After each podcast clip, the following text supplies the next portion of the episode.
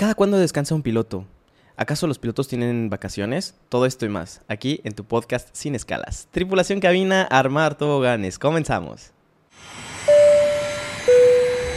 Landing checklist. Landing checklist. Cabin crew. Advice. Out of thrust. Off. Out of brake. Low. ICA memo. Landing no blue. Landing checklist completed. Gracias.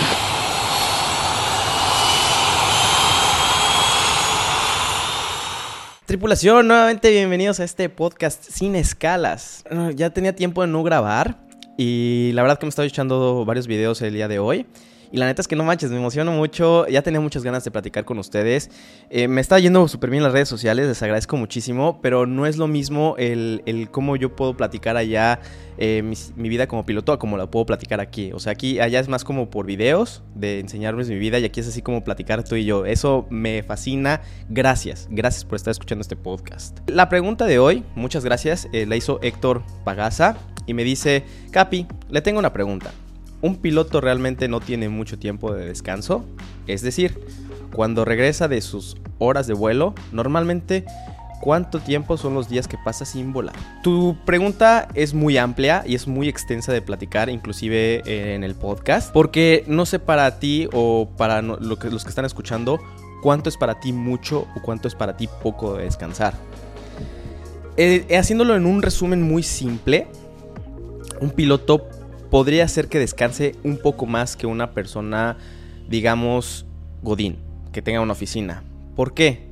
Inicialmente, y es algo muy interesante, hay un aspecto muy importante que tienen que cuidar los pilotos, y esto es de todas las aerolíneas, todo el mundo, porque nosotros siempre tenemos horarios diferentes. Y tú vas a decir, ¿y qué tiene que tengan horarios diferentes? Nuestros ciclos de sueño siempre están de, de arriba abajo. O sea, nunca tenemos un, siempre un vuelo a las 7 de la mañana, a las 6 de la mañana. O sea, siempre va a haber un cambio en tu hora de dormir. Y no es así como que si mañana te dicen, eh, capitán, tiene un vuelo a las 4 de la mañana. No es, no es de que tú vas a poder dormir a las 7 de la noche, 8 de la noche, estar en tu camita sin eh, adorminado, o sea, sin, o sea, que puedas tú dormir, eh, sueño profundo desde el inicio, no, no, o sea, tu cuerpo ya está acostumbrado a dormir a una cierta hora y a despertar a otra cierta hora. Ahora, nosotros el sueño tiene varios ciclos. Tú cuando interrumpes uno de esos ciclos, o puede ser que afectes, dependiendo si es al principio del sueño, puede ser que el sueño profundo lo, lo desestabilices, que no, que no hayas dormido, que tu cuerpo no esté lo suficientemente cansado para poder entrar a esa fase, o tu sueño REM. Este se produce más o menos al final del sueño. A ver, te estoy platicando, si hay aquí doctores y si algo la riego, por favor díganlo en los comentarios. Yo esto lo leí de un libro, pero seguramente un doctor debe saber muchísimo más. Yo nada más estoy transmitiendo la información que yo sé. Puedo cometer errores. Puede ser que no esté al 100%, pero quiero darte eh, un- una idea como generalizada para que me entiendas. Rapid Eye Movement. Este es en donde generalmente se producen los sueños y también tiene un impacto fuerte para tu memoria, para recordar las cosas que hiciste el otro día. O sea, es, es algo que abarca demasiada información y vas a decir, bueno, Eric, ¿y qué tiene que ver esto con, con la aviación? Que al momento tú que estás... eh, eh, no estás manejando un ciclo constante de sueño, tu fatiga va a incrementar. ¿Por qué? Porque tal vez ese día has- ha habido ocasiones donde te duermas y el siguiente día, por más que hayas dormido, digamos, 12 horas, increíble, te sientes fa- fatigado, te sientes cansado porque tal vez te excediste de, del sueño y no puedes rendirte bien o viceversa, y es la más lógica, que te duermas y tienes un vuelo a las 4 de la mañana, te tuviste que levantar a las 2 y media porque a las 3 tenías que salirte para ir al aeropuerto y ya tu sueño también está ho- horripilante. Entonces todo el día andas como, como modo zombie, a pesar de que te eches tu siestecita, sigues estando todo zombie. Y pues bueno, nosotros como pilotos necesitamos tener más descanso por esa parte, para recuperar todo lo que, lo que nos- hemos estado afectado en el sueño. Ya ni se diga en los las pilotos que tienen aviones, eh, perdón, que vuelan aviones eh, long range, que significa que vuelen a otros continentes, el jet lag, ese para tu cuerpo es horripilante. O sea, eso es de las peores cosas eh, para tú mantener un ciclo de sueño constante. Entonces, esta parte se han hecho muchos estudios en la aviación, ha habido accidentes por fatiga. Acabo de ver recientemente uno en, eh, en África que los pilotos se quedaron dormidos en un vuelo de, eh, eh, de Carolina. No, no les quiero mentir. En alguna aerolínea se quedaron dormidos y se, y se despertaron justo cuando el tren de aterrizaje les estaba sonando, estaba el avión haciendo la aproximación y de repente pues el avión dijo, oye, no has bajado el tren, empezó a sonar la alarma y los dos pilotos dijeron, no, ¿qué está pasando? Entonces, pero pues en todo ese momento no hubo contacto con ellos y fue un relajo, pero eso eh, viene por parte de la fatiga, de que tienes que estar volando temprano varios días. En fin, o sea, no quito la responsabilidad que hay como primer oficial o como capitán, quedarte dormido. Puede ser que tal vez tú puedas estar ahí organizándote por tiempos.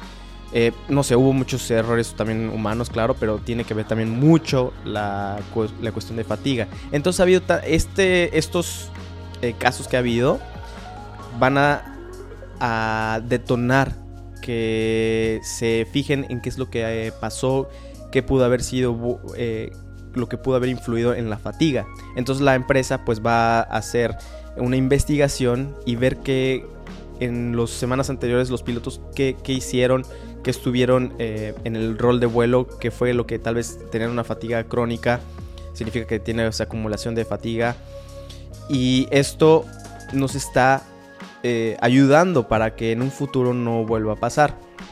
Se ha habido muchos, eh, como te digo, ha habido muchos incidentes de esto. Y eh, esto nos ayuda a que la aviación sea más segura porque te van a estar delimitando tú como piloto en volar ciertas horas del vuelo al mes.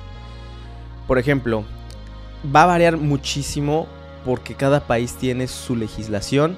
En México, por ejemplo, por, eh, un día no puedes excederte de 8 horas y media, de, un, de una semana no puedes hacer más de 30 horas volando y por un mes más de 90 horas. Y bueno, creo que ahorita ya cambió un poquito puedes este, aumentar hasta las 100, pero bueno, dejémoslos que es 90 horas.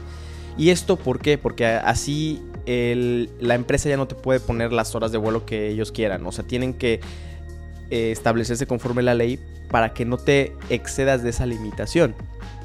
Y esto va a ayudar a que tengas obviamente más descanso. Pero si quieres que yo te platique en días es imposible, porque va a haber veces que estés volando vuelos muy largos y en 15 días ya te echaste tus 80, 85 horas que te tocaban en ese mes y pues ya no ya puedes estar descansando más días o puede ser que vueles vuelos muy cortitos y tal vez te tengas que echar mucho más de 15 días para hacer las mismas 85 horas y por ende vas a tener menos días de descanso. Ha habido veces que los vuelos cortitos, pues te echas seis días trabajando y uno de descanso para no ser el séptimo día y otra vez los seis días y, y, va a variar, te digo, va a variar demasiado por qué tipo de vuelos estés haciendo. No hay una media, no hay algo que te diga vas a descansar tantos días al mes. Al menos que tengas un sistema de trabajo, pero en México por lo menos no he escuchado que haya ahorita uno así bien establecido.